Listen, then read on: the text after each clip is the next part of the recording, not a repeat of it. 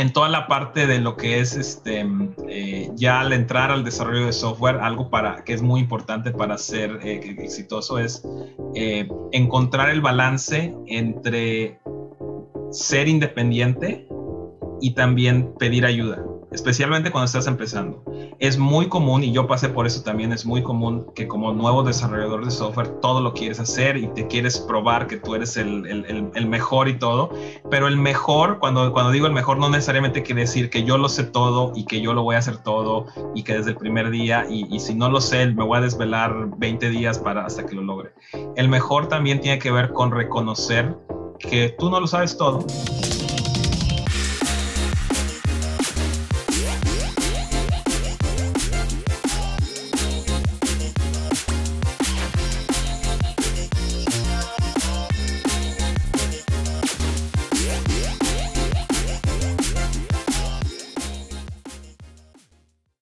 Hola mundo, hola Latinoamérica, bienvenidos a un episodio más de Hablando Nerdy. Yo soy tu anfitrión Tuli y el día de hoy tenemos a un súper invitado que nos acompaña desde Redmond, el hogar de Microsoft. Está con nosotros Luis Ángel Mex, el cual es Software Engineering Led en Turn 10 Studios, el estudio responsable de Forza y hemos tenido una súper, súper conversación con Luis Ángel en la que nos compartió sobre la vida, sobre ser desarrollador, sobre llegar a Microsoft, escalar en todo este tema para llegar a ser un desarrollador AAA de videojuegos. Entonces, sin más, nos vamos con esta conversación con Luis Ángel Mex. Este episodio de este podcast es traído por Chiqui Coders, nuestro programa de clases en vivo de programación y desarrollo de videojuegos para niños. Conoce más en nuestra página web www.nerdypunk.com.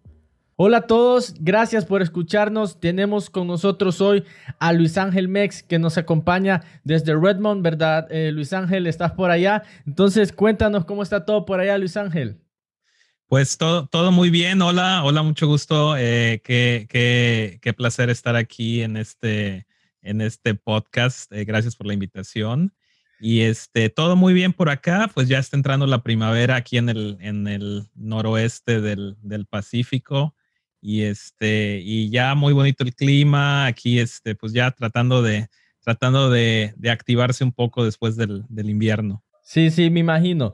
Me imagino que ah, han habido tantos cambios verdad en ese lado de, del mundo ya por el lado de e, es el estado de Washington arriba verdad cambia mucho el clima invierno y, y, y verano verdad y contanos Luis Ángel porque siempre comienzo las entrevistas del podcast hablando nerdy que son para eh, conversaciones para geeks, para nerds, que ya no es un tema despectivo como hace 30, 20 años, pues ahora el nerd es el cool.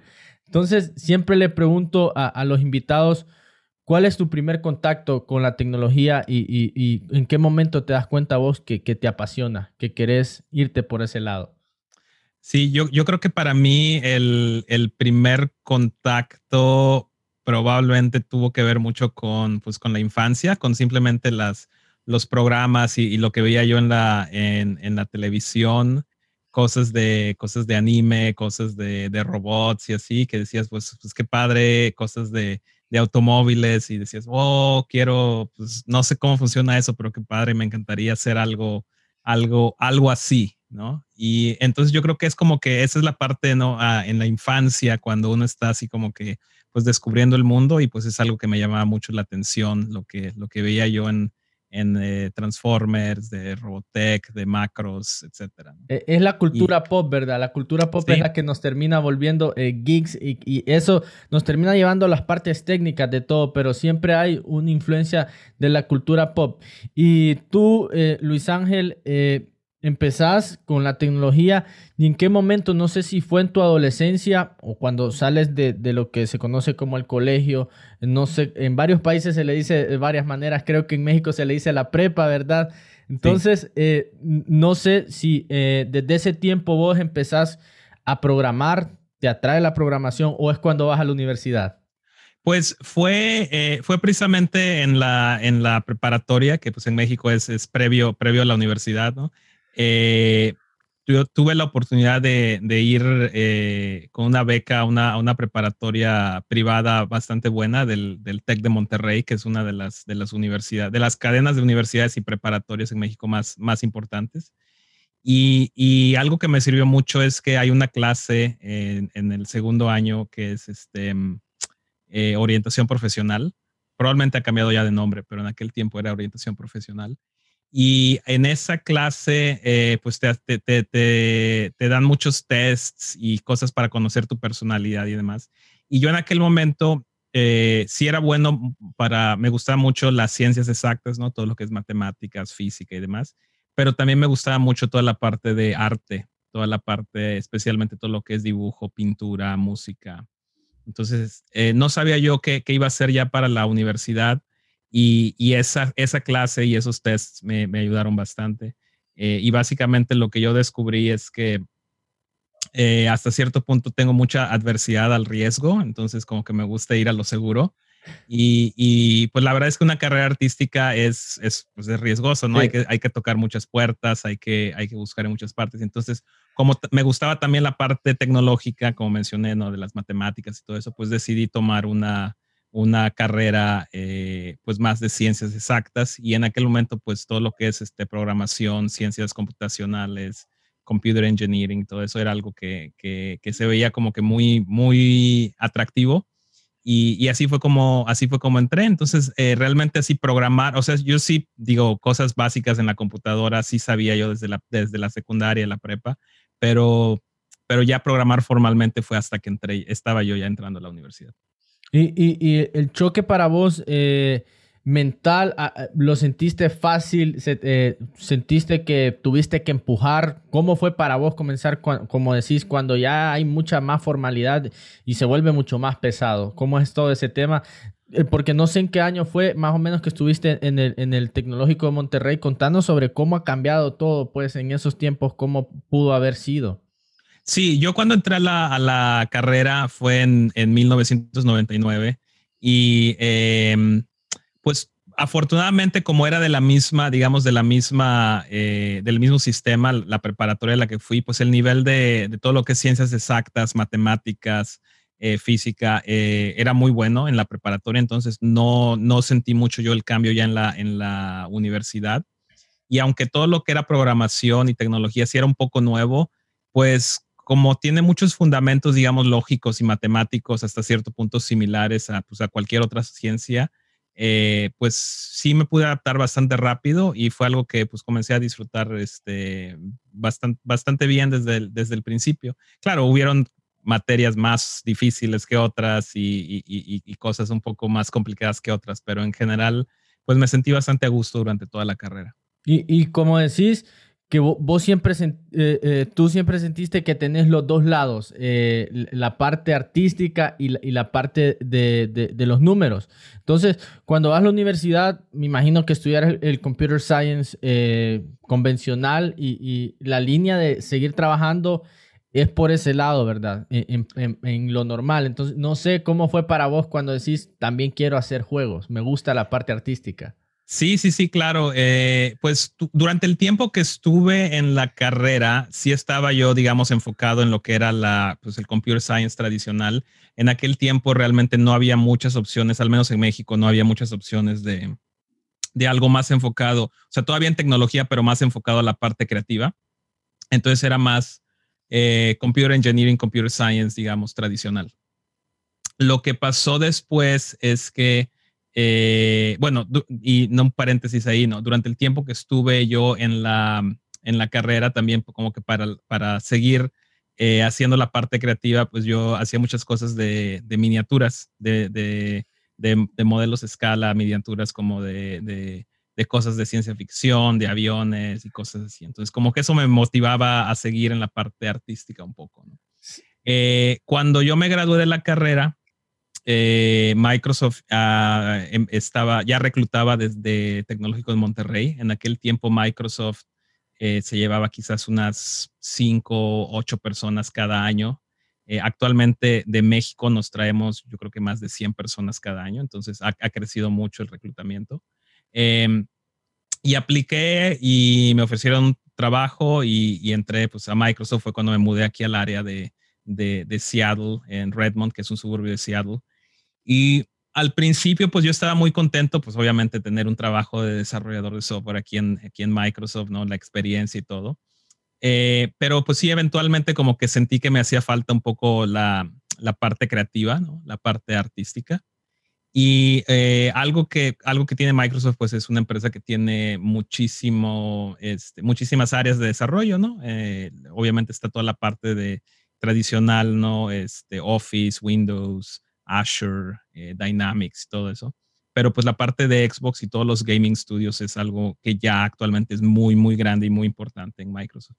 Entonces, en aquel tiempo, cuando yo estaba trabajando en Microsoft, cuando empecé, empecé en, en SharePoint, que era básicamente lo, bueno, actualmente existe SharePoint Online y, era y también el predecesor de todas las, apps online de, Office, ¿no? Word, Excel, etc.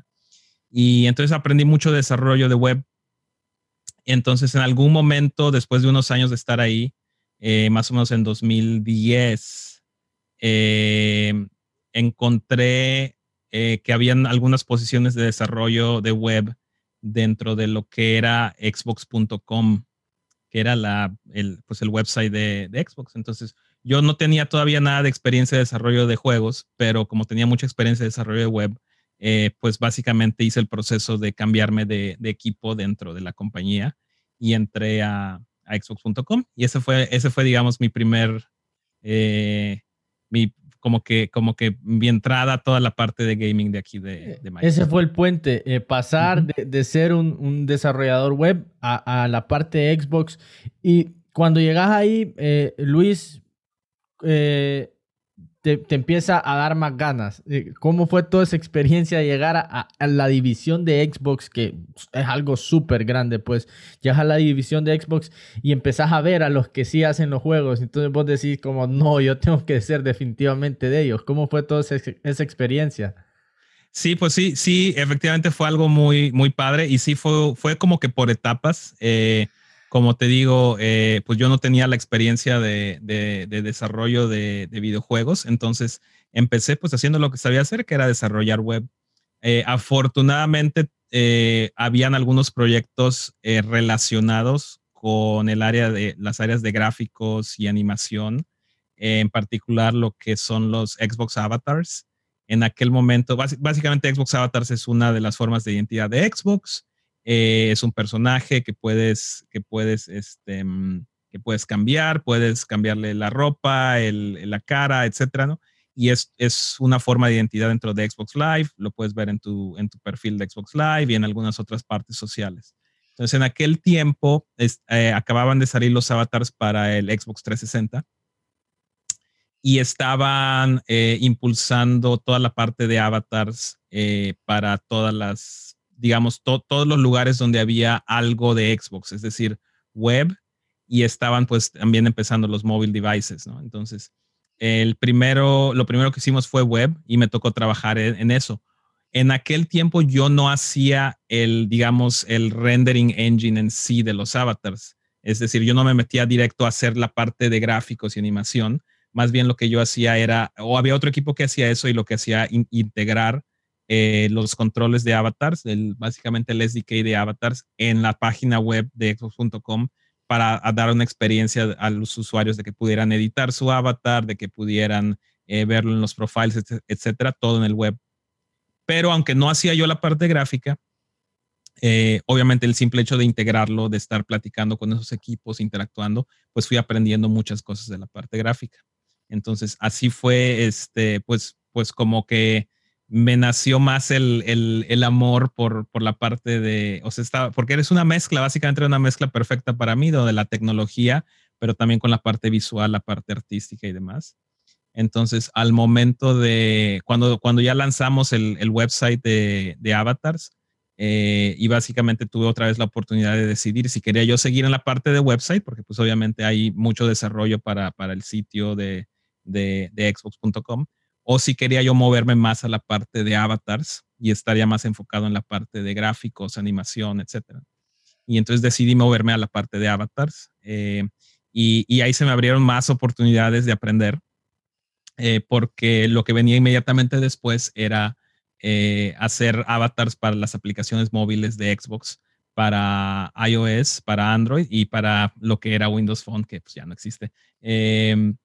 Y entonces, pues, pues aprendí aún, aprendí un chorro porque ahora ya sí estaba realmente haciendo la parte de animación gráficos y no solo eso, estaba haciéndolo en diferentes plataformas, ¿no? Entonces era este, todo lo que es DirectX para Windows Phone eh, y para Windows y Xbox en general, eh, pero tenía que hacer OpenGL, que es este, para, para iOS y para Android y aprender, pues, o sea, yo nunca había desarrollado para móvil, entonces también, pues, aprender todo lo que era desarrollar pues en, en, iOS, ¿no? Desarrollar en, en, Xcode con en aquel tiempo lo que era Objective-C, no existía Swift todavía, ¿no?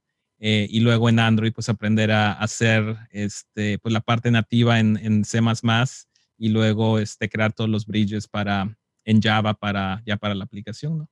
Eh, entonces sí fue algo, este, pues algo excelente, ¿no? O sea, ya en, en, ese momento ya estaba yo, yo me sentía yo que ya tenía pues bastante más capacidad de, de, contribuir al área de, todo lo que es gráficos y animación, que pues es una de las partes, eh, digamos, más llamativas de, videojuegos. Sí, ¿y qué otro nivel que hablaste de toda la, todas las plataformas que te tocó aprender, eh, todos los lenguajes que te toca aprender? ¿Cómo, es eso, Luis? Ya que venías de un background de, de developer web, de desarrollo web, ¿y qué, qué tal es el, el reto? El, reto cuando sentís que te toca trabajar en C++, te toca trabajar, como decís, en Java. Contanos cómo es todo ese proceso. Eh, eh, me imagino que hay un proceso autodidacta, hay un proceso de curiosidad. ¿Cómo fue todo eso de, transicionar de ser un desarrollador web a, entrar full de lleno a la parte técnica de, los videojuegos?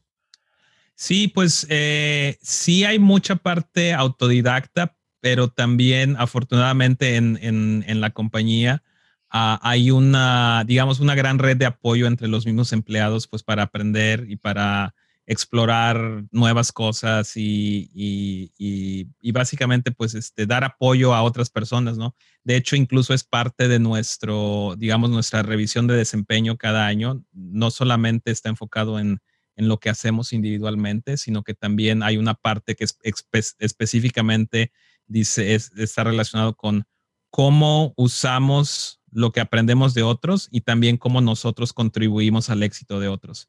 Entonces, eso fomenta como que un ambiente muy, eh, muy colaborativo y, eso permite pues que podamos aprender. Es, desde que estaba yo haciendo la parte de web de avatars, eh, pues yo hablaba mucho con el equipo de gráficos antes de que yo fuera parte del equipo de gráficos y y eran muy, este, eran muy abiertos, muy amables, eh, o sea, te respondían todas las preguntas sin importar qué tan simple, qué tan simple o qué tan tonto se oyera la, la pregunta. Y, y, esa ha sido mi experiencia conforme me, he movido en los diferentes equipos en los que he estado. Siempre hay, siempre hay una gran disposición por ayudar.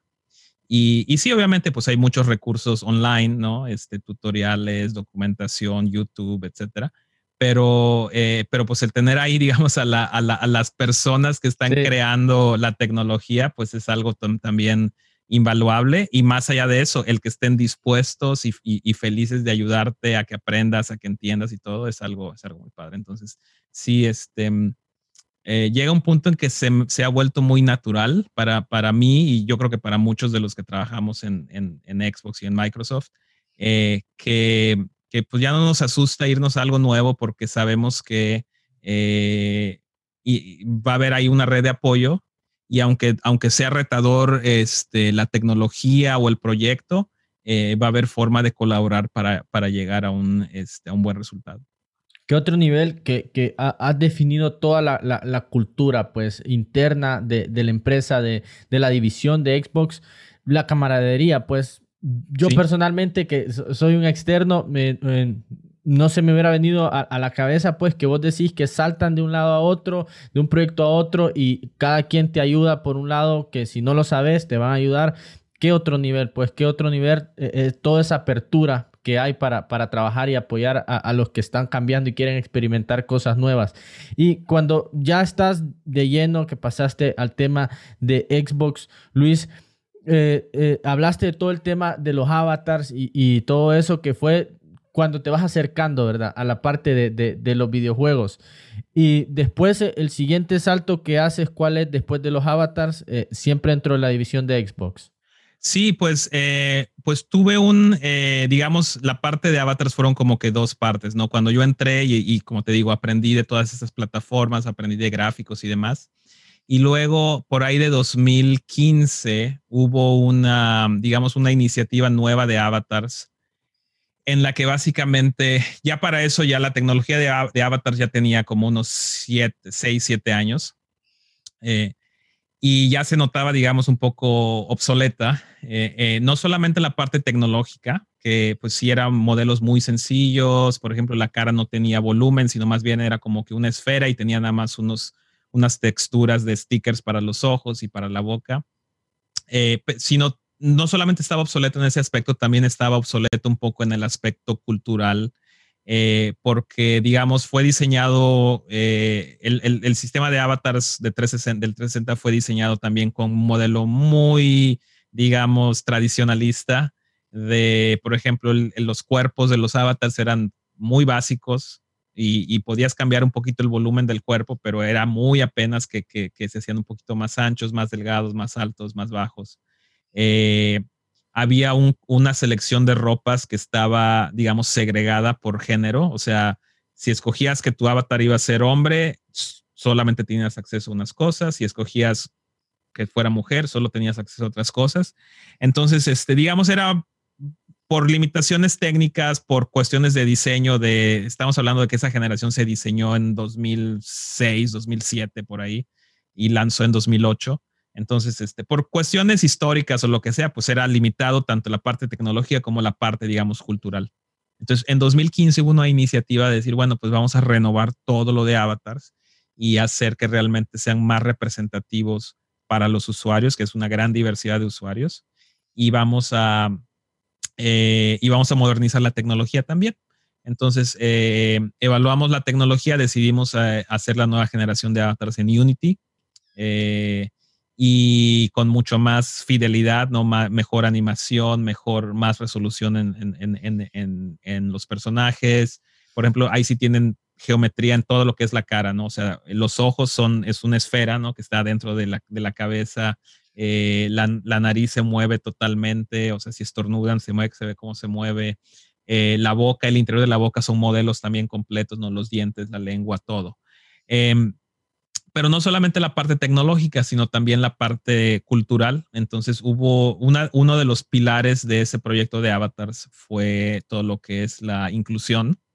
Entonces, por ejemplo, los cuerpos ya no eran nada más como que un cuerpo básico que podías mover, modificar un poco, sino fueron 14 diferentes tipos de cuerpo, desde cosas estándar, muy flaquito, muy atlético, digamos, ¿no? Con los hombros así grandes y la cintura y los muslos así musculosos y demás, ¿no? o también, ¿no? Pues también más gorditos, este, y incluso, incluso unos tipos de cuerpo con, digamos que podría ser una persona que estuviera embarazada, ¿no? O sea, así con este, em, y la parte de identidad de género, este, pues todo lo que es, este, eh, básicamente el closet de, opciones, ya no había límite, o sea, los 14 tipos de cuerpo, desde el más tradicionalmente masculino hasta el más tradicionalmente femenino, eh, todas las opciones de ropa, sin importar, podían ser usadas en cualquier tipo de los, de los 14 tipos de cuerpo. Y también todo lo que es, este, eh, también todo lo que es, em, digamos, representación de gente con discapacidades. también desde, o sea, el sistema soporta reemplazo de, de, este, de, las extremidades con prótesis de diferente tipo, tanto prótesis serias, o sea, es decir, eh, una prótesis que se vea realista, un, digamos, las piernas atléticas también se pueden, las, las de los corredores de, este, eh, que tienen alguna prótesis. Ah, y también cosas divertidas, ¿no? Un brazo cibernético y un brazo de pirata, etcétera, ¿no? Porque pues hay que mantener el balance, pero había pues las opciones de, de, de prótesis, opciones de sillas de ruedas también. Eh, igual la parte realista, ¿no? Unas sillas de ruedas realistas y también la parte, digamos, divertida, ¿no? Unas sillas de ruedas aquí futuristas con, con, con tracks en lugar de ruedas y así, ¿no? Eh, y abrir ese sistema para que también eh, eh, creadores externos pudieran crear más opciones para, para, los usuarios. Entonces, cuando entré ahí yo, cuando empezamos ese, ese, ese rol fue cuando tuve mi, primer, mi primera experiencia de, digamos, de liderar el equipo Entonces estuve liderando ahí toda la parte de, desarrollo de software de, ese proyecto y me tocó aprender, eh, digamos, una de las cosas que aprendí de ese proyecto, más allá ya de los gráficos y demás, que pues ya, para eso ya tenía yo bastante experiencia, algo que me tocó aprender es lo importante que es colaborar con gente de otras áreas. Em, eh, perdón, es que por alguna razón se, movió la ventana del, Zoom. Em, pero algo que aprendí es, la importancia de colaborar con gente de otras áreas, especialmente artistas, eh, diseñadores, gente que digamos no es, no, no, no es desarrollador de software, que no entiende la parte de codificación, pero que su contribución al proyecto es igualmente importante porque son quienes están haciendo pues el, el, arte, ¿no? El, el, diseño de los avatars, de la ropa que se ponen, las animaciones, etcétera, ¿no? Y, y sí fue una experiencia nueva para mí y para muchos de los ingenieros de desarrollo en mi equipo. Entonces, nos costó un poco de trabajo. O sea, no, como que no nos sabíamos comunicar bien con, eh, con los artistas y también como que los artistas también no se sabían comunicar bien con los ingenieros y eso causaba algo de fricción entonces fue una de las áreas en las que yo me enfoqué mucho como líder del proyecto para pues tratar de, de, de, de facilitar. Sí, exactamente, sí. Y realmente pues mucho tenía que ver simplemente con, eh, digamos, ser más curiosos, tener más empatía, eh, ponerse en los zapatos de la otra persona, tratar de, de entender qué es lo que necesitaban, porque generalmente hay un como que un un ciclo entre los artistas y los diseñadores y los ingenieros. Por ejemplo, el, típico ciclo es, bueno, queremos eh, producir ropa para avatars. Y bueno, los ingenieros vamos a crear el engine de avatars y vamos a crear las herramientas de desarrollo para que los artistas puedan crear las ropas de avatars, ¿no? Entonces, ahí hay una relación en la que el artista quizás inicialmente tiene que crear un modelo para los avatars casi, digamos, este, de forma muy manual, muy laboriosa, para que los ingenieros tengan algo para probar. Es decir, necesitan lo que se llaman hero assets, que es básicamente algo que cumple todos los specs, pero fue creado de forma muy manual, muy laboriosa. Y ese algo, los, los desarrolladores de software, vamos a usarlo para crear las herramientas para agilizar el proceso de creación de más, eh, de más assets, ¿no? Entonces, nosotros ingenieros necesitamos los hero assets de los artistas y los artistas para poder iterar más rápido necesitan las herramientas que los ingenieros hacemos. Entonces, como que se va creando un ciclo en el que ellos crean más cosas y nosotros nos lo dan para que nosotros mejoremos los tools y les damos los tools y los artistas crean más cosas y así, ¿no? Entonces, si no entendemos lo que ellos necesitan para sus, para, para sus procesos, para sus workflows, pues probablemente les demos cosas que no les sirvan y si ellos no entienden cómo se usa el arte que ellos crean en nuestro engine, en nuestro juego, pues a lo mejor también nos va a dar cosas que, no nos sirven y entonces se va a hacer un caos porque ninguno de los dos este, lleva. Entonces mucho es aprender, entender, no necesariamente que yo me vuelva un artista experto o que un artista se vuelva un programador experto, pero entender cómo lo que ellos hacen encaja con lo que nosotros hacemos y viceversa. Y una vez que se da eso, es, empezó a fluir, digamos, el trabajo muy bien y, ese, ese, proyecto lo lanzamos a finales de 2018 eh, y muchas, mucha, muchos partnerships con otras personas, gente externa Microsoft usando los tools que creamos, este, crearon otras cosas tanto eh, relacionadas con pop culture, ¿no? Este, disfraces de personajes de videojuegos, de películas, como también cosas relacionadas con, este, con diversidad e inclusión. Por ejemplo, eh, un, diseñador totalmente externo sacó un, eh, un monitor de glucosa que se pone aquí en el brazo para los avatars y, este, y lo vendían en la tienda de avatars y todo el, este, eh, todo, todo el dinero de eso se iba precisamente para una, una asociación de, de estudio y, y apoyo para gente con diabetes. Entonces fue algo así muy, este, pues un proyecto muy padre.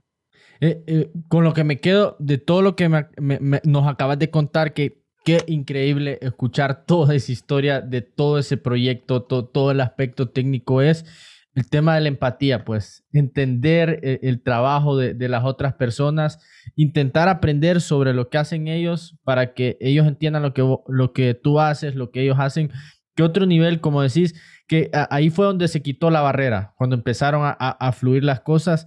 Qué genial, toda la parte técnica, me imagino que fue todo un reto porque yo recuerdo eso, los otros avatars, los primeros, los que sí es que fueron como del 2006, 2008, era, eran mucho más básicos. Como decís, después fue todo ese tema de customization, de que fuera mucho más abierto y qué otro nivel que nos cuentes conocer el insight, el insight de un proyecto de, ese calibre, pues. Y esto me, cuentas que los lanzan en el 2018 y 2018 se lanzan y ahí termina el proyecto o tú te mueves a otro, ¿cómo funcionó todo eso? Sí, pues lanzamos y, digamos, este, toda la tecnología se diseñó para que, para que fuera fácil de, mantener. Entonces, varios de nosotros decidimos, eh, sobre todo yo que llevaba ya mucho tiempo haciendo avatars en ambas generaciones, decidí buscar algo. Y con todo lo que aprendí eh, en ese proyecto, sentí yo que, pues, que quería aplicarlo, pero ya más en un, pues en un videojuego, eh, porque Avatars pues no era necesario, o era muy relacionado, mucha tecnología similar dentro del ambiente de Xbox, pero no necesariamente todo lo que era un videojuego. Entonces comencé yo a buscar, eh, pues dentro de, dentro de Xbox, dentro de Microsoft, eh, que había, y ah, habían algunos roles de, este, de líder de desarrollo en Minecraft. en aquel momento no me dijeron exactamente qué era lo que yo iba a entrar a hacer, pero ya que entré ya me dijeron, ah, pues tu experiencia con Avatar es muy relevante porque estamos a punto de cambiar o estamos planeando cambiar el sistema de, personajes en Minecraft, que era em, básicamente antes de eso era el skin completo, ¿no? O sea, comprabas un skin o, gratis y cambiaba el personaje completo.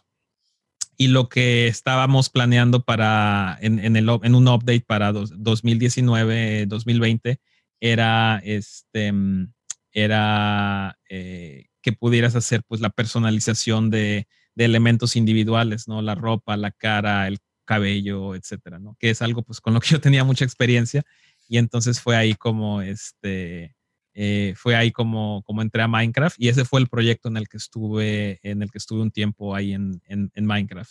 Eh, estuve ahí, eh, terminamos la parte de, digamos, de ese, proyecto pequeño y, y, mi plan era pues seguir ahí un tiempo este, pero tuve un pequeño break en el trabajo porque eh, también eh, por esas fechas nació este, mi, segundo hijo, este, Santiago, y en Microsoft tienen una política muy generosa de todo lo que es este, eh, maternidad y paternidad.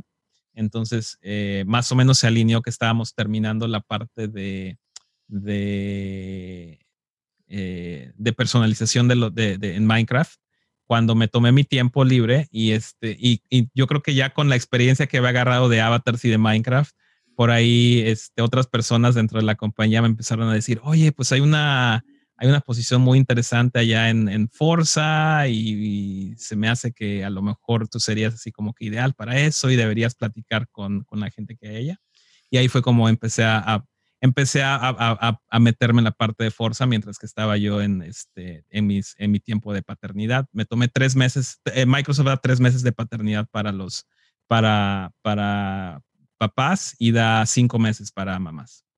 Sí, qué, qué, qué buena política, qué otro nivel. Y, qué increíble cómo pasas de, del tema de los avatars al tema de Minecraft, uno, uno de, de, esos juegos icónicos, de, esos IPs más grandes que tiene Microsoft ahora otro nivel. Y antes de que nos cuentes eh, acerca de, cómo llegas a Forza, que es tu fuerte, eh, les cuento que el fuerte de, Luis Ángeles ahora es Forza, está full con los carros. Yo he visto ahí un par de videos que tiene su timón y todo. Ya nos va a contar un poco acerca de eso.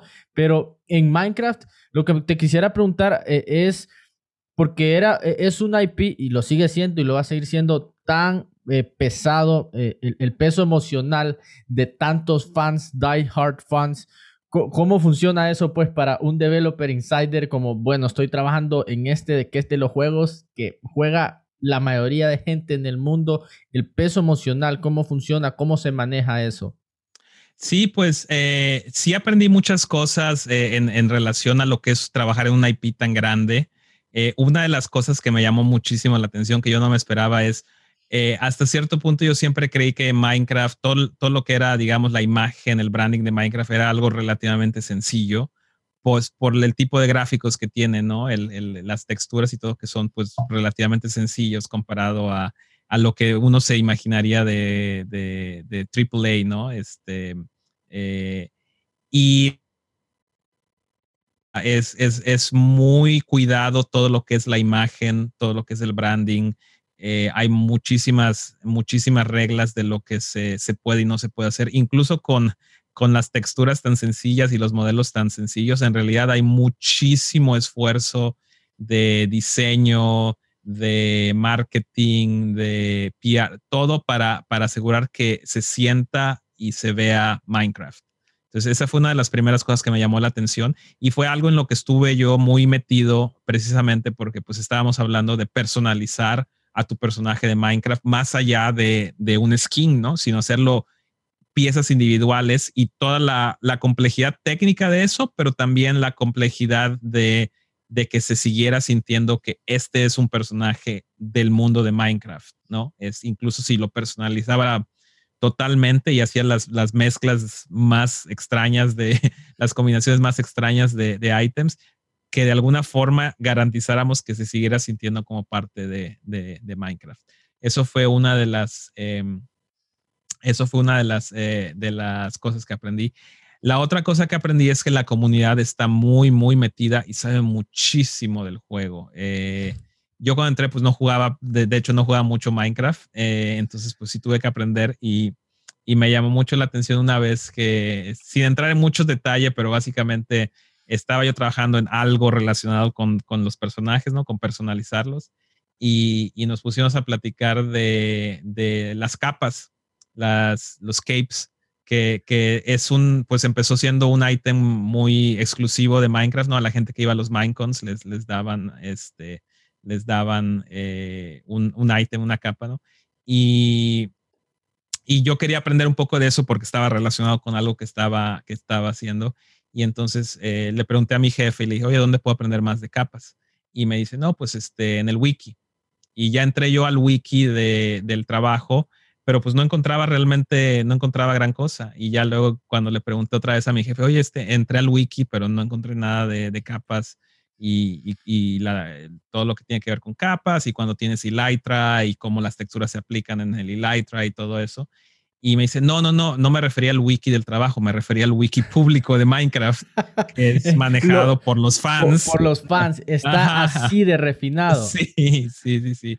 Y efectivamente había mucha información ahí de, de capas y la historia y, y, las texturas de algunas capas y, y, y cómo, este, cómo algunas capas, sí, cuando te ponías las, las alas de Elytra, se aplicaba la textura en, en, las, en las alas de Elytra y a veces no, etcétera. Entonces sí, me, me, llamó la atención lo, lo, integrado que está. O sea, es, es como un balance súper interesante, ¿no? Entre cuidamos mucho el branding y te digo, tenemos muchas reglas y somos muy cuidadosos de mantener este, eh, el feeling de Minecraft cuando estábamos haciendo la parte de customización, pero al mismo tiempo es un juego que está muy integrado con la comunidad. Entonces, mantener ese balance es algo que, que se me hizo súper, súper, súper interesante. ¿Qué, otro nivel, como lo dices, eso de que una IP tan grande eh, también esté involucrado tanto el público y ponga tanto de su parte, que no sea solo controlado pues por la empresa dueña? ¿Qué otro nivel? Tú que lo cuentas así desde adentro, es un balance que funciona, e, e, es algo que funciona y, es increíble, pues. Y qué bueno que nos cuentas acerca de toda esta experiencia de Minecraft, porque como dices, pasaste de los avatars, que no era enteramente full, full desarrollo de videojuegos, llegas a Minecraft, eh, ahí sí, entras de lleno y después saltas a, a Forza, saltas a Forza, que qué increíble, una, una de esos eh, IPs de, de, de Microsoft increíbles y cómo es eh, el salto y por qué es. No sé si, si tú eres fanático de los carros o fanático de hacer videojuegos o es una mezcla de las dos y por eso te fuiste para Forza.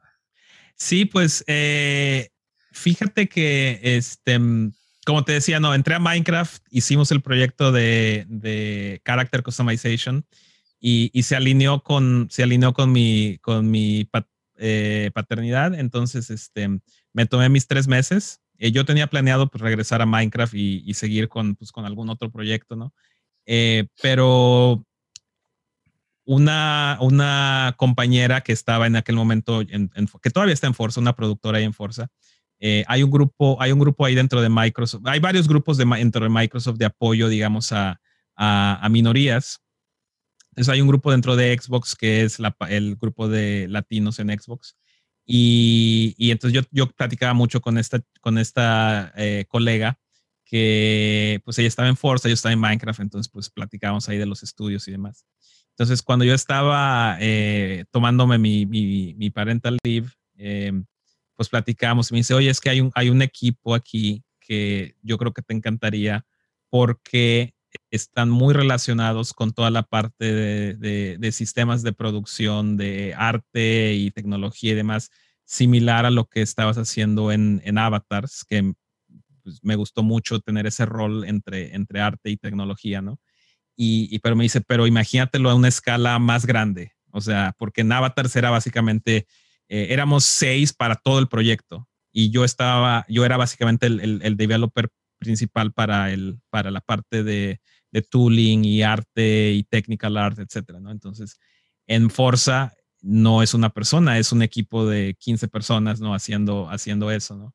Este, entonces me empezó, me empezó a decir, me empezó a contar y, y digamos, estando yo totalmente desconectado del trabajo y pues con mi niño chiquito y todo, pues como que sí empieza uno a pensar y dice, no, pues sí suena bien, es un equipo, es un equipo más grande que el equipo que yo tenía en Minecraft, este, y, como que la responsabilidad sí se veía también más grande.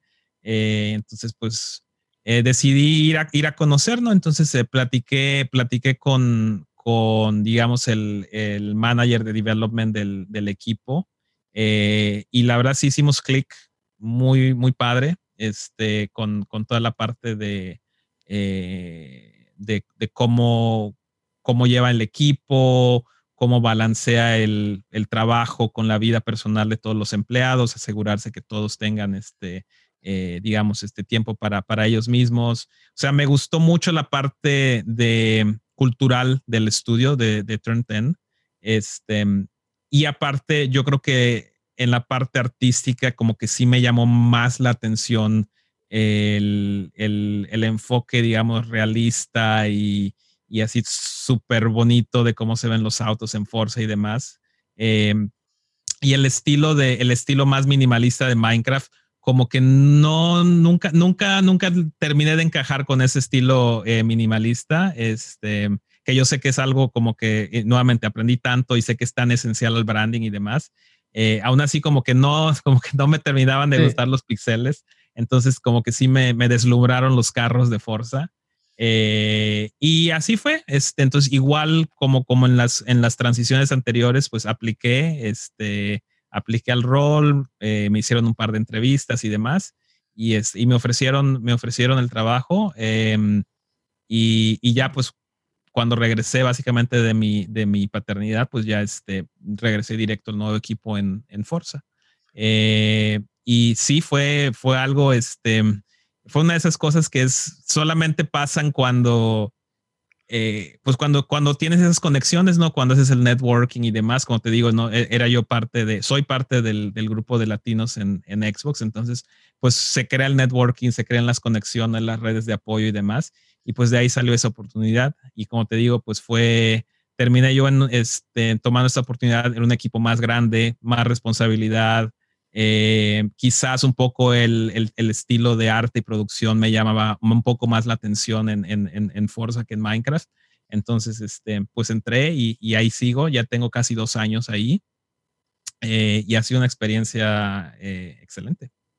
¿Qué, otro nivel? Que sinceramente lo decís, pues hay para gustos los colores, hay algunos que les gustan los pixeles, hay algunos que les gusta el realismo. Qué buena onda que, que, a vos te atrajo el realismo y te fuiste por ese lado de, de un proyecto tan grande como Forza. Y de lo que yo percibo de, las diferencias de, de, estar en un juego como Forza a uno como Minecraft es que Minecraft se lanzó hace muchos años y, son iteraciones y actualizaciones y mejoras, pero Forza tiene lanzamientos de fechas fijas, ¿verdad? Como se lanza tal versión, se lanza eh, la otra. Entonces, ¿cómo es esa dinámica? porque debe haber otra presión, ¿verdad? Hay otro tipo de presión en un juego que tiene eh, eh, una versión 1, una 2, una 3, a diferencia de Minecraft que se ven más como actualizaciones. Entonces, ¿cómo es esa dinámica dentro del estudio?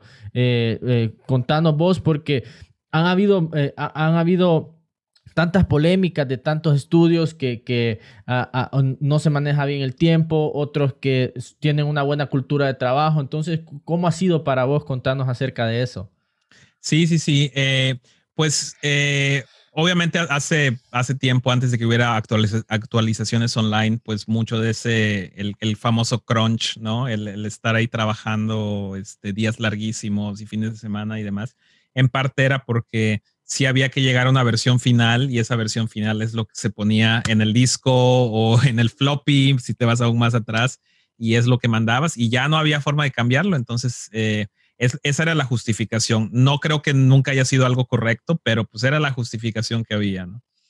Eh, desafortunadamente, este, eh, hay, como dices, no, eso sigue pasando hoy, incluso con juegos que ya están haciendo este, releases regulares, porque muchas veces no se, digamos, no se, no se balancea. Hay que balancear muchas cosas, así como te daba el ejemplo de, de balancear la parte de arte con la parte de ingeniería y tener esa, ese ciclo en el que ambas ambas eh, áreas de, conocimiento son importantes. Así, a un nivel más grande, todavía hay que balancear marketing, PR, eh, los tiempos de, los releases, eh, la complejidad de los releases y demás, ¿no? Y entonces es algo que, por ejemplo, en, en, Minecraft con los releases más, más cortos, sí habían varios líderes. De hecho, la, persona que a mí me contrató en, en, el equipo era uno de esos líderes que que tenía, estaba muy consciente, está muy consciente de balancear todo eso. Entonces, un ejemplo este, es, eh, te involucras con marketing, te involucras con PR para decir, bueno, cuáles son como que los releases importantes del año. Y generalmente va a haber un release muy importante eh, en, en, noviembre, ¿no? Para Black Friday aquí en Estados Unidos, ¿no? Que es tan grande, y Navidad, ¿no? Este, o sea, todo eso. Entonces dice, ah, bueno, yo quiero que haya un release, es un ejemplo, no, no, no sé exactamente qué tan bien se alinea eso, pero es un ejemplo muy típico, mucha gente quiere que haya. Quiero que haya un release antes de Black Friday. Bueno, ese es tu tiempo, ¿no? ¿Cuáles son los features críticos para ese release? No, pues quiero estas 20 cosas y no, no, no, críticos, así cosas, cosas súper importantes que realmente que no puedas fallar para ese release. Ah, bueno, no, pues en realidad son tres. Ah, bueno, esos tres es la división de desarrollo de software y la división de arte. Te prometo que esos tres van a estar ahí. Todo lo demás es flexible y, eso, y ahí es donde debe de aplicar la flexibilidad de, bueno, si estás haciendo releases mensuales o cada dos meses o cada tres meses, use esa flexibilidad para ir repartiendo todo lo demás durante el año y tener la flexibilidad de poder moverte un poquito, un poquito antes, un poquito después, posponer eso y lo otro. Va a haber features críticos que, como te digo, esos features críticos, pero tiene que ser una lista chiquitita para las fechas específicas y así balanceas todo, ¿no? Entonces tienes una fecha específica, bueno, si es específica, si no la puedes mover, lo más, el set más pequeño, más importante de features para que así no arriesgues poner en crunch al equipo porque no te alcanza el tiempo. Ah, bueno, tienes flexibilidad. Ah, bueno, pues ahí sí mete lo que quieras, cámbialo, posponlo, adelántalo, no importa, sin poner en crunch al equipo. ¿Por qué? Pues porque tiene esa flexibilidad. Entonces, pero eso que estoy describiendo, que suena relativamente sencillo, ¿no? En dos minutos de descripción, es colaborar con PR, colaborar con marketing, colaborar con los producers que llevan todo el schedule del estudio, colaborar con los ingenieros de software que te van a decir, bueno, esto toma un mes hacer, esto toma dos meses hacer, etcétera. Entonces, hay muchísima complejidad y toma tiempo y se lo tiene que tomar en serio el, el leadership del estudio para poder dar eso. Si no, si no se hace ese ejercicio tan complejo, es cuando hay crunch, es cuando todo es este, urgente porque nadie hizo la, priorización adecuada, etcétera, ¿no? Eh, y, Minecraft creo yo que ha hecho un buen trabajo en, toda esta parte. De hecho, incluso creo que hace un par de días este, eh, se anunció que uno de los releases que viene, eh, que iba a ser un release grande, lo partieron en dos. Y eso es en parte precisamente por este tipo de, me imagino yo, digo, este, ya no estoy en Minecraft, pero me imagino, pero sé cómo operaba Minecraft cuando yo estaba ahí hace un par de años. Entonces, este, eh, me imagino que es precisamente por eso, ¿no? Balancear fechas, features, que esté bien el equipo, que, que, que, no haya crunch, etcétera, ¿no? Entonces, em, entonces es una espada, es, es, una espada de dos filos lo de los releases cortos em, y, y, es este, y yo creo que sí necesita mucha disposición de leadership para, para asegurarse usar esa flexibilidad para beneficio del estudio y no para tenerlos en este crunch. Hay, hay, hay frases, hay gente que dice que esto de always shipping quiere decir always crunching y desafortunadamente sí pasa en algunos estudios. Em, hay que comprometerse para evitar eso. Sí, y luego, nivel, ¿cómo, ¿cómo, lo dices de, de, de, que se balancea? Cualquiera diría, tiene que ver solo con los developers, pero como tú dices, hay algo más ahí de producers, de eh, marketing, todos se tienen que conectar para que eso no suceda. No me lo hubiera imaginado, pues no era lo que se me venía a la mente. Creo que a la mayoría de gente no es lo que se le viene a la mente. Van y le tiran tierra generalmente a los developers cuando hay bugs y cosas así. Y es todo un trabajo, pues, de, todo el estudio de, varios campos. Pero ¿qué, ¿qué, otro nivel de la manera en que lo describes, pues? Sí, y en la parte de, em, de los releases, por ejemplo, en, en Forza, sí, tradicionalmente hasta ahora han sido releases pues así, ¿no? Cada dos, tres años sale un juego, quizás sale una actualización o dos y después otra vez este, eh, te quedas a la expectativa de qué va a pasar dentro de dos, tres años. Em, con Motorsport 7 y especialmente con Horizon 4 ya, ya hay como que algo más de, de live game, especialmente Horizon 4, que pues cada semana cambia la estación del año, ¿no? y primavera, verano, otoño, invierno y, cada semana hay eventos y hay nuevos autos y, tienes que completar ciertos retos para, para este, sacar los nuevos autos, eh, etcétera, ¿no? Entonces ya hay como que un modelo un poquito más de, de, live, ah, de live game. Eh, y eh, igual recientemente, bueno, el año pasado en, en verano anunciamos que estamos ya trabajando en el nuevo Motorsport, Forza Motorsport.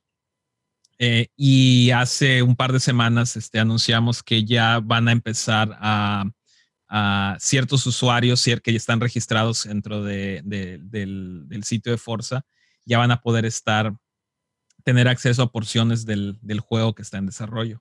Entonces estamos también pues comenzando a evolucionar cómo hacemos el juego. O sea, ya no va a ser como que todo súper secreto y, y, sino que como ves, pues estamos comenzando a involucrar a la audiencia. Entonces, ese es otro tipo de evolución.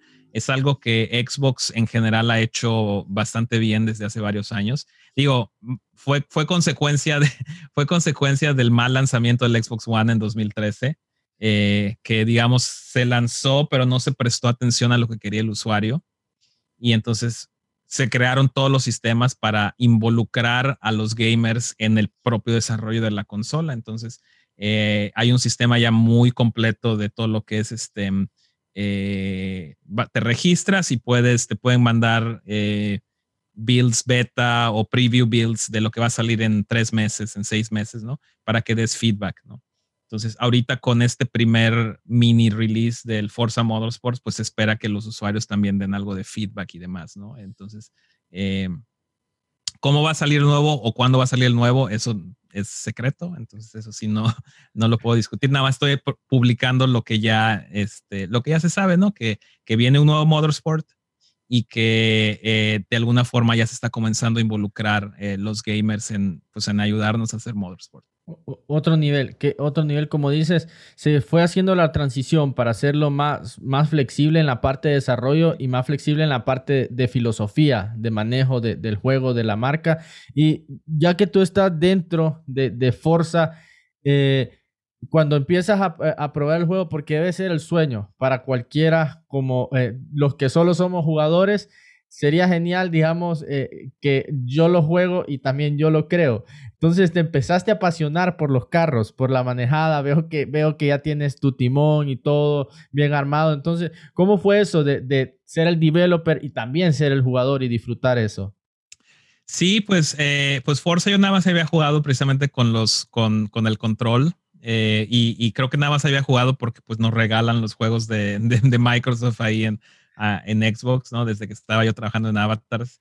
Em, y cuando entré, como te decía, entré, eh, me gustó la cultura del equipo y me gustó el área, que nuevamente estoy ahorita liderando un, equipo de desarrolladores que estamos enfocados en todo lo que es eh, herramientas de producción, sistemas de producción, colaboración con artistas, con technical artists, etcétera, ¿no? Entonces, eh, pero el juego en sí, pues yo la verdad no lo había experimentado tanto.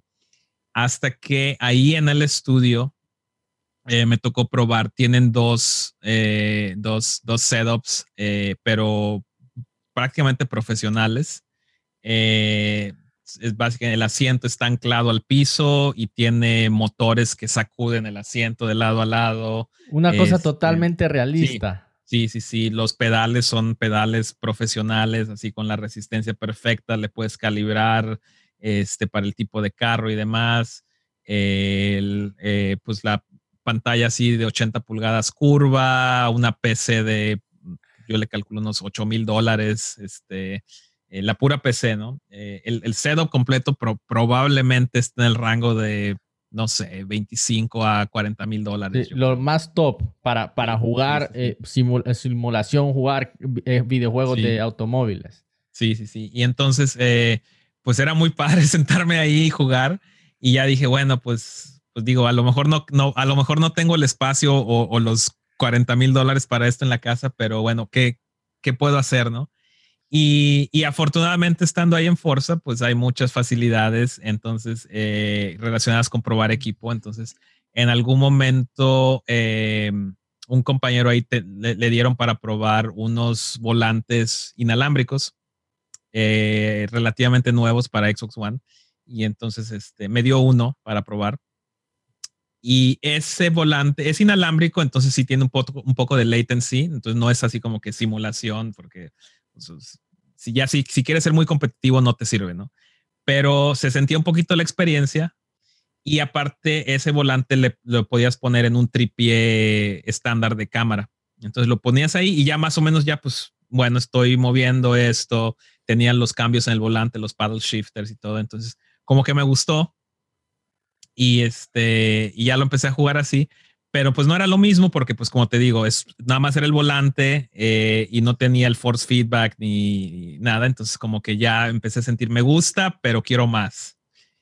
Y ya me puse a investigar, este, y nuevamente con tanta gente apasionada de, esos juegos en el, en el estudio, ya una de las personas en mi equipo me, me empezó a aconsejar. Y de hecho él, eh, él compró un equipo eh, Fanatec, que es Fanatec es, es una de las, de las marcas premium de, todo lo que es simulación de, automovilismo. Y, pero compró, digamos, uno de rango intermedio y él sí es muy clavado, eh, clavado en México es así muy intenso, muy, muy, eh, muy fan de eso, ¿no? Este, muy clavado de, de, los juegos y dijo, es que esto ya no es suficiente, yo quiero el, el siguiente nivel del, del wheelbase y entonces me vendió su, wheel, su wheelbase mediano eh, muy barato. Entonces dije, no, pues ya, ya tengo mi wheelbase, eh, pues ahora solo tengo que conseguir todo lo demás, ¿no? Em, y ya me puse a investigar y fue encontré una silla plegable, que lo cual era muy importante porque pues tengo dos niños aquí en la casa, entonces no tenemos mucho espacio. Entonces plegable y realmente se pliega algo, algo bastante pequeño, se puede poner al lado de un sillón o incluso en un closet o algo así. Em, y los pedales Fanatec, y un, y un volante básico del trabajo. Entonces ya tenía yo mi setup. Eh, y, y, como la silla es muy ligerita, este, el, la base Fanatec cuando vibra, hace que vibre bastante bien la silla. Entonces digo, no es como la del trabajo que te sacude y demás, pero sí se siente bastante bien cuando estás pasando en eh, una curva, este, cosas así. Ajá. Sí, sí, sí, se siente, se siente bastante bien eh, así. Y, ya eventualmente el, upgrade que hice un poco después es que el volante del trabajo es, pues es, es Fanatec, pero era el más básico. Entonces ya compré uno de, de Fórmula 1 que es sí, fibra de carbono y tiene los, este, los paddle shifters eh, magnéticos que reaccionan así súper rápido y demás. Entonces, este, eh, y es lo que tengo y, esos son probablemente los videos que, que has visto. Apenas estoy comenzando a, digo, ya lo, ya lo tengo desde hace como seis meses, probablemente un poco más, pero, este, pero siento yo que todavía estoy aprendiendo. Eh, pero, pero te empezó a gustar la, la competitividad ahora, pues, sentirte un poco más profesional como jugador. Sí, y, más que nada, yo creo que, por ejemplo, yo soy, yo sí juego mucho eh, Motorsport, que básicamente pues es el de, el de, el de competencia en track, ¿no? Y, después me empecé a, ir también un poquito al, juego de Fórmula 1, el, el F1, eh, que afortunadamente está gratis en Xbox Game Pass. Entonces, este, pues no, no me costó nada probarlo. Eh, y, es lo que me gusta. O sea, yo sí me emociono cuando le bajo así, cuando le bajo una décima de segundo a mi tiempo en un track, ya me emociono, ¿no? Y este, y por ejemplo, mi esposa eh, no le llama nada la atención eso, pero ella probó eh, Horizon 4 en, en diciembre, en las vacaciones de diciembre, y le encantó. Le encantó el Horizon 4, le encantó la parte de explorar, de descubrir, de descubrir los, los garages con los carros y, este, y hacer las, las, este, las misiones de, de, de, hacer trabajos de taxi, de delivery, de, de, todo eso. Entonces le llamó la atención toda esa parte, digamos, arcade que tiene Horizon 4 y lo hacía todo en la silla, ¿no? Igual, o sea, con su volante y los pedales y todo, ¿no? Entonces, este, desde ese entonces, eh, la, previo a eso, eh, cuando compré la silla, la tenía yo en el sótano de la casa, que es donde tengo mi oficina también, y la tenía yo en una tele viejita.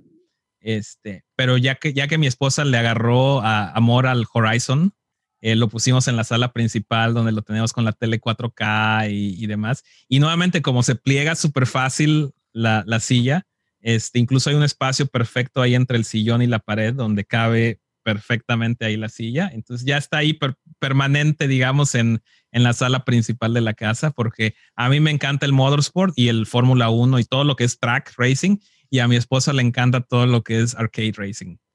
¿Qué, otro nivel, pues, que, que, encontraron el balance en el amor a, a, los videojuegos de, de, de, carros, de automóviles? y, y, debe ser emocionante para, para ti que, que sos mexicano, ver a un Checo Pérez y que te gusta la Fórmula 1. Debe ser un orgullo, pues, ir y probar esos juegos, sentir el realismo, tener a un referente de, de, de ese tipo de deportes Qué otro nivel, qué buena onda. Sí, sí, sí. Y, y, algo que se me olvidó mencionar es, esa es la parte pues del juego, ¿no? Pero te digo, la parte artística también en mi tiempo libre.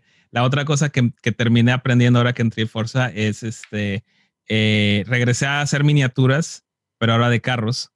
Y, y, es algo que yo nunca me había metido a eso porque le tenía miedo al acabado brillante así de espejo de los carros. Y, ya me decidí a aprenderlo, entonces aprendí a usar el aerógrafo para, para eso, las pinturas adecuadas, la técnica adecuada.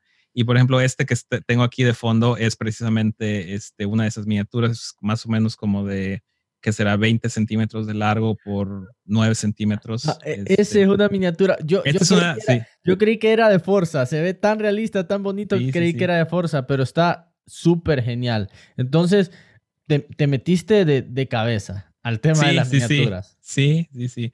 Entonces ya ahorita ya todo aquí es este automóviles en el en el trabajo y en los videojuegos y en, el, en las miniaturas este y, y, pues muy contento muy muy muy contento con el trabajo eh, y sí este muy sí muy muy metido en la parte del automovilismo otro nivel y también quisiera preguntarte Luis acerca de, de la parte de porque para los que diríamos, suena un poco mal, pues, pero los que somos mortales, los que somos mortales, para vos que estás en una empresa como Microsoft, estás en una empresa, eh, división como Xbox, ¿qué, qué, qué tal es cuando lo procesás? No sé, en algunos días vos decís como estoy en una situación eh, privilegiada, estoy en, el top de la tecnología. ¿Cómo es eso para vos? darte cuenta de, hasta dónde ha llegado en todos estos años? Sí, pues eh, es, es interesante, fíjate, eh, yo creo que, yo creo que mi, mi, propia idea de, de, mí ha cambiado en el tiempo eh, y en parte, en parte eso ha cambiado precisamente por, eh, por el apoyo de, de la compañía. Y inicialmente cuando entré no existía, no existía el grupo, este grupo de latinos en Xbox, por ejemplo, no existía. Y yo estaba contento, digamos, con mi, con mi trabajo, con mi chamba, como decimos en México, ¿no? Este, iba, trabajaba, me, pagaban cada dos semanas, feliz, estoy en Xbox, contento, pero como que no aspiraba yo a, pues, a más, o sea, decía yo, estoy bien, me pagan bien, es un buen trabajo y demás.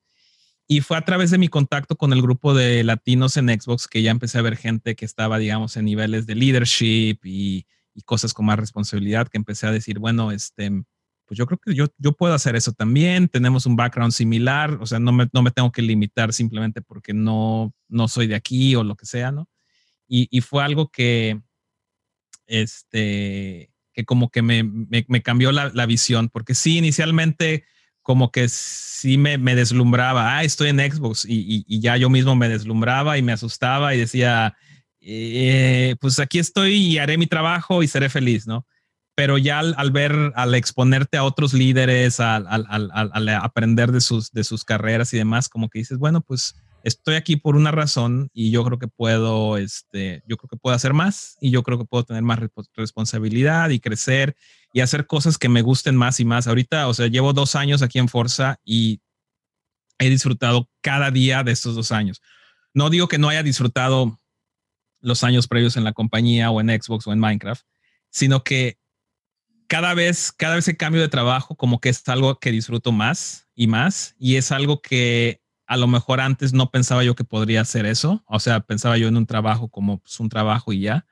Y, el, estar en ese, en ese red de networking con líderes de la comunidad latina y demás, este, me ha ayudado a, pues a sentirme como que yo también puedo, ¿no? Como que yo también puedo crecer y llegar lejos y demás. Entonces, eh, todavía de repente siento yo que hay, veces que digo, es que no sé cómo me dejan a mí llevar este equipo, tener tanta responsabilidad, porque hay veces que hay veces que sí digo el síndrome del pues, impostor. Sí, ah, exactamente, exactamente, sí, sí, sí, sí. Em, y, y, especialmente ahorita que estoy, este, pues ya de, digamos, de, de, de, manager de un equipo mediano, ¿no? O sea, ya con 15 personas en el equipo, pues ya no puedo estar yo en todo, o sea, ya, ya no, o sea, realmente sí tengo que delegar y tengo que confiar en el equipo y, y, y demás. Este, mm, eh, entonces como que de repente siento, es que, es que yo no me he metido a esa parte del código o a esa parte del proyecto, pero tengo que dar la dirección técnica, tengo que tomar decisiones o lo que sea relacionados y a veces es, es un poquito, pues sí como que te regresa un poquito ese, es, esa ansiedad de ¿será que sí soy la persona adecuada o no? Eh, y, y, y, ahí es cuando hay que, hay que recordar que pues estás aquí por una razón. Hay que recordar que ya en el nivel, digamos ya de, de líder de equipo, de manager o como le quieras llamar, este, eh, pues lo más probable es que tu equipo eh, tenga, esté más directamente pues en, digamos, cerca de, la parte técnica y los problemas y hay que confiar en ellos, hay que delegar y también hay que hacer las preguntas estratégicas para que, pues, para que todos estemos, digamos, este, eh, caminando en una dirección adecuada para, pues, para las prioridades del, proyecto. Entonces, em, es, es, aprendizaje y ahorita yo creo que ya estoy, ya estoy más seguro de lo que hago y ya tengo como que más confianza en mí mismo, pero sí hay veces que todavía, todavía te sale un poquito esta ansiedad de, ¿Será que estoy haciendo lo correcto? ¿Por qué estoy aquí? Este, pero, ¿A quién se le ocurrió traerme aquí? Pero, pero ¿qué otro nivel que, que, que, lo, que lo, decís con tanta sinceridad, pues, con, con, con tu humanidad? Y por eso quiero hacerte la, la, siguiente pregunta, pues, vos con tus luchas, con, con todas tus introspecciones, tu experiencia, ¿qué le dirías a otros latinos, pues, que, que les cuesta creérsela? Eh, que, que el latino sinceramente, tristemente tiene un sentido de inferioridad. Pues, ¿Vos qué le dirías a otros latinos que quieren ser developers, que dicen, quiero llegar a Microsoft, quiero llegar a Epic, quiero llegar a Google, quiero llegar a, donde sea? Pues, ¿qué, consejo le darías vos a esos otros jóvenes latinos, pues, para seguir empujando? Pues eh, yo, yo, creo que en la parte, digamos, la parte de educacional y de experiencia es, eh, sí, pues que, que, que, desarrollen, que desarrollen ese, ese, este, mm, e, esa experiencia y esos, esas habilidades en la escuela, si tienen la oportunidad de, un desarrollo profesional, ¿no? Este, pues tratar de ser los mejores, tratar de, de, de tomar eh, proyectos este, retadores, eh, y también desarrollarse fuera del ambiente escolar. Eh, actualmente, pues hay muchas formas de, tener esa exposición. Este, obviamente, pues con, la, con, todo el, advenimiento de, los apps, ¿no? De los, de los, de los teléfonos móviles y, demás. Eh, cualquiera puede pasar por ese proceso de crear algo de la nada, mandarlo a certificación, que te lo regresen de certificación porque no está al, nivel que, quieren, tener que arreglar eso, priorizar, volver a mandarlo, que se publique, este, luego la parte de PR o marketing, aunque sea con tus amigos en Facebook, ¿no? Exponerse a todo eso, entender eso a pequeña escala, es algo que es, es una gran oportunidad y, este, y es algo que es relativamente reciente, o sea, estamos hablando de los últimos 10, 12 años, cuando finalmente eh, se, digamos, se democratizó ese proceso. Entonces, complementar la parte educativa eh, formal, digamos, con, con esa parte de, de, la experiencia de publicar una app, publicar un juego, aunque sea la cosa más sencilla del mundo, el simple hecho de pasar por ese proceso, entenderlo, cómo funciona el App Store de tal o cual plataforma, cómo funciona su certificación, eh, cómo promocionar tu juego, este, etcétera, es, son cosas súper importantes eh, que, que, nuevamente, como desarrollador, a lo mejor tú no vas a estar metido en eso, pero el entenderlo y tener la empatía de colaborar con la gente de tu equipo que sí está metido en eso es algo valiosísimo. Entonces, eso es una parte, ¿no? Sé el mejor en la escuela, en la profesión, en el trabajo que tengas.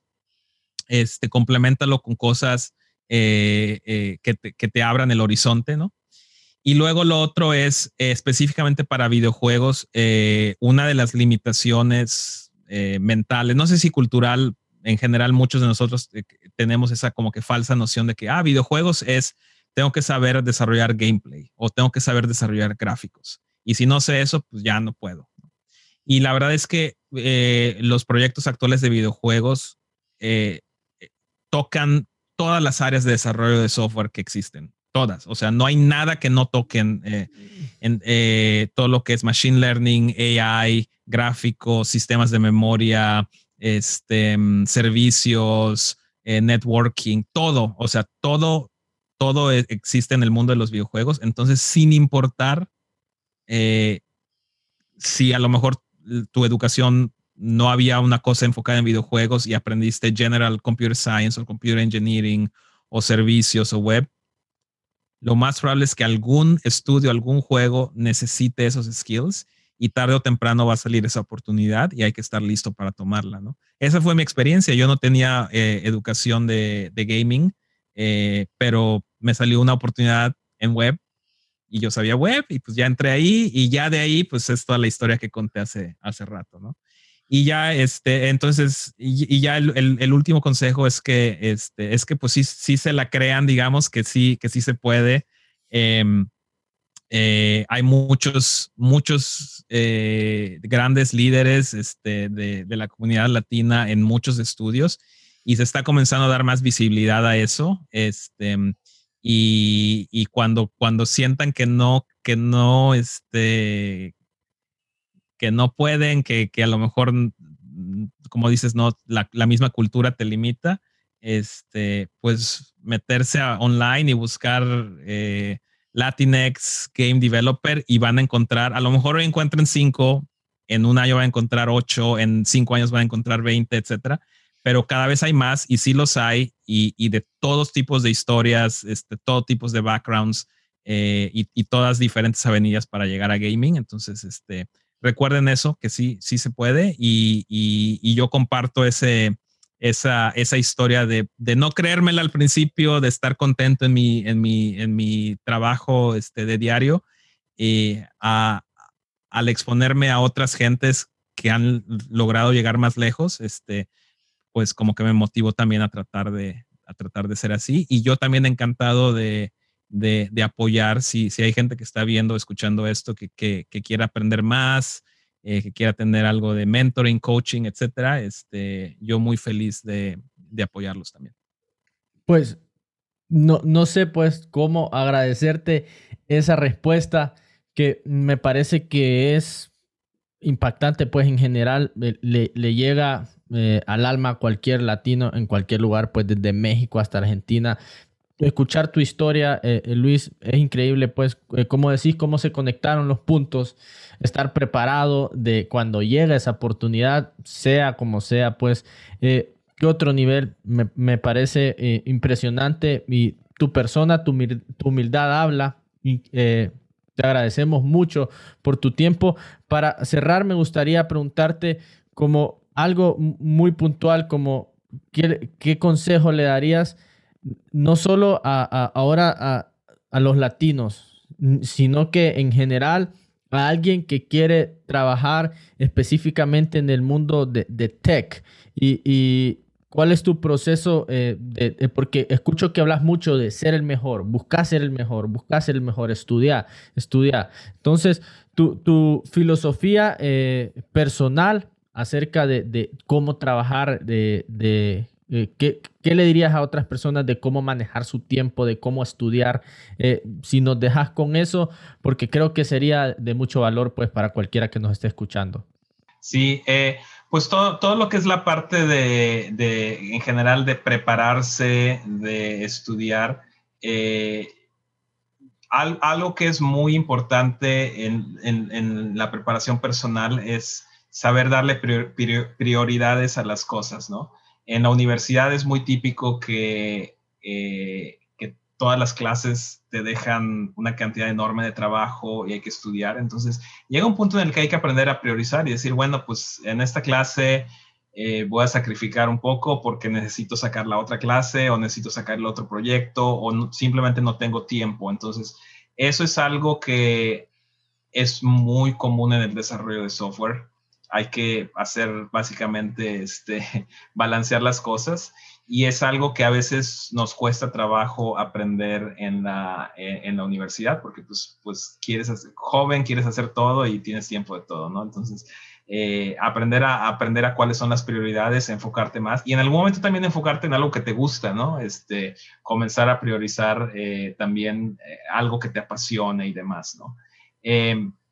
En toda la parte de lo que es este, eh, ya al entrar al desarrollo de software, algo para, que es muy importante para ser eh, exitoso es eh, encontrar el balance entre ser independiente y también pedir ayuda, especialmente cuando estás empezando es muy común, y yo pasé por eso también, es muy común que como nuevo desarrollador de software todo lo quieres hacer y te quieres probar que tú eres el, mejor y todo, pero el mejor, cuando, cuando digo el mejor, no necesariamente quiere decir que yo lo sé todo y que yo lo voy a hacer todo y que desde el primer día, y, y si no lo sé, me voy a desvelar 20 días para hasta que lo logre. El mejor también tiene que ver con reconocer que tú no lo sabes todo, que hay gente que sabe más que tú y no solamente gente que necesariamente eh, que tenga muchos más años de experiencia, también puede haber gente más joven, más nueva que, que va a tener algo que enseñarte, ¿no? Entonces encontrar ese balance entre eh, lo que te reta, lo que tú quieres hacer y también conocer los límites del momento y pedir ayuda y buscar ayuda y entender y escuchar a otras ideas, tanto de gente con más experiencia, menos experiencia, de otras áreas, etcétera, ¿no? Y ese límite que tienes hoy es ese límite de tu conocimiento, de tus habilidades. Al traer esas ideas de otros, ese límite se va, va a desaparecer y, y vas a poder crecer hasta que llegues a otro tope y cuando llegues a otro tope igual pedir ayuda, buscar ideas, etcétera, ¿no? Entonces, siempre estar abierto. Y eso se relaciona directamente a lo que mencioné antes con respecto a colaborar con gente de, de otras áreas de, de expertise y, y, tener empatía y demás. Entonces, este, eso aparte de, ser el mejor, no necesariamente es yo como individuo, sino más bien em, encontrar el balance entre lo, que yo puedo hacer como individuo y cuando necesito la ayuda de los demás y eventualmente también cuando yo funciono mejor eh, dándole ayuda a los demás, ¿no? O sea, ¿cómo puedo yo crecer mi impacto y mi carrera al ayudar a los demás a que ellos también crezcan su impacto y su carrera? No, gracias, gracias por, por tus respuestas. Creo que no, nos dejas con un conocimiento invaluable. Luis Ángel Mex, eh, con todos ustedes, eh, nos ha dejado todo este conocimiento para cualquiera pues que quiera hacer desarrollador eh, web, que quiera ser desarrollador de videojuegos, que quiera llegar a un gran, estudio. Hasta nos dio consejos acerca de, ni siquiera pensé es tan grande, publicar tus juegos, aprender los procesos de, publicar un juego, aprender los procesos de marketing de, otra, de otras áreas de expertise y no cerrarse, pues, no cerrarse a las experiencias y estar abierto a saltar de una cosa a la otra. ¿Y qué otro nivel? Luis, me, me, me, me, encanta toda tu historia, cómo llegó eh, uno de estos lead developers de, de, Forza, de Minecraft, llegó por desarrollo web. E, escuchen esa historia, qué increíble. Entonces, es una inspiración, pues, para que nadie deje de empujar, porque eh, los puntos se conectan de alguna manera si, si empujas lo suficiente. Entonces, te agradecemos mucho, Luis, por tu tiempo, por tu experiencia. Habla mucho tu persona. Esperamos tenerte en el futuro de vuelta a, ver qué podemos hacer, como dices, para apoyar en la parte educativa, la parte eh, mental de muchos latinos, para seguir promoviendo el tema de la tecnología, de ser desarrollador de videojuegos. Entonces, muchas gracias, gracias Luis. Esperamos tenerte en el futuro. Gracias a todos por escucharnos. Nos vemos. Hasta la próxima. Si eres amante de los podcasts, te invitamos a suscribirte a este podcast en tu plataforma de streaming favorita como Apple Podcasts o Spotify. También te invitamos a conocer nuestro otro podcast informativo de tecnología, el Nerdy Podcast. También te invitamos a conocer nuestra página web www.nerdypon.com para conocer todos nuestros cursos introductorios de tecnología para niños y adultos.